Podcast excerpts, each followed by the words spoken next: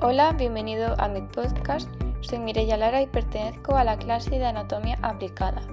En estos podcasts os voy a hablar de la cistitis, la transmisión del SIDA y el virus del papiloma humano. En este podcast os voy a hablar sobre la transmisión del SIDA. ¿Sabéis su origen? ¿Cómo se transmite de una persona a otra? ¿Una madre puede transmitirlo a su bebé? Si te interesa, quédate para informarte sobre ello. La enfermedad es causada por el virus de la inmunodeficiencia humana, VIH. Las personas con SIDA tienen un riesgo mayor de padecer de ciertos cánceres e infecciones que por lo general se presentan solo en personas con un sistema inmunitario débil. También se llama síndrome de inmunodeficiencia adquirida. ¿Cuál fue el origen de esta enfermedad? Se cree que el SIDA se originó en África, donde monos y simios albergaban un virus similar al VIH, llamada SIV, virus de inmunodeficiencia en simios. Los científicos consideran que la enfermedad llegó inicialmente a los seres humanos a través de chimpancés salvajes que vivían en África Central, pero sigue siendo una incógnita cómo pudo la enfermedad cruzar la barrera de las especies. La teoría más extendida es la de que se contrajo a partir de personas que cazaron o comieron chimpancés infectados.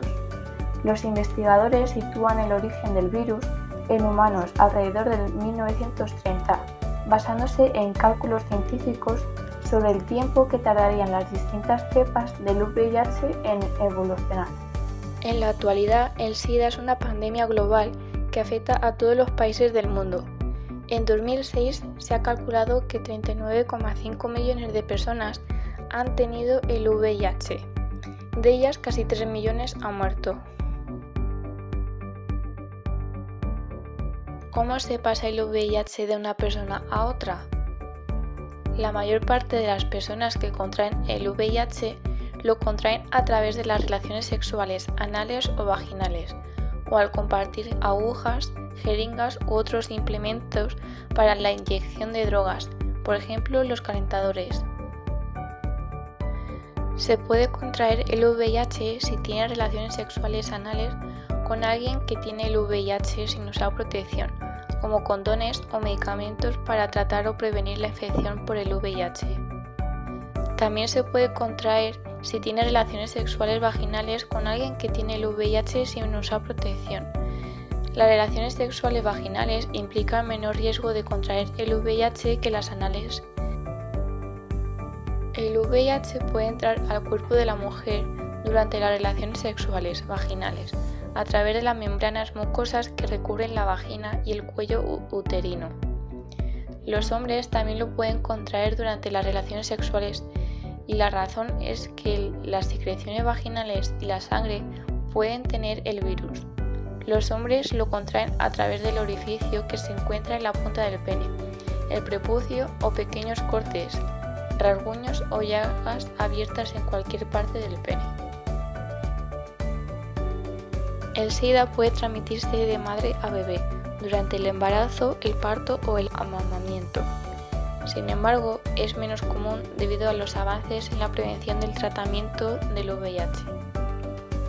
Este tipo de transmisión se llama transmisión perinatal o transmisión de madre a hijo la transmisión de madre a hijo es la forma más común en que los niños contraen el VIH.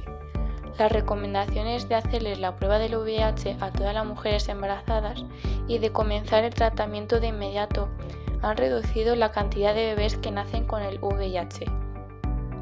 Si una mujer tiene el SIDA, toma los medicamentos para el VIH a diario, según las indicaciones, durante todo el embarazo y el parto y le da los medicamentos para el VIH al bebé por 4 o 6 semanas después de nacer. El riesgo de que lo transmita el virus al bebé puede ser menos del 1%.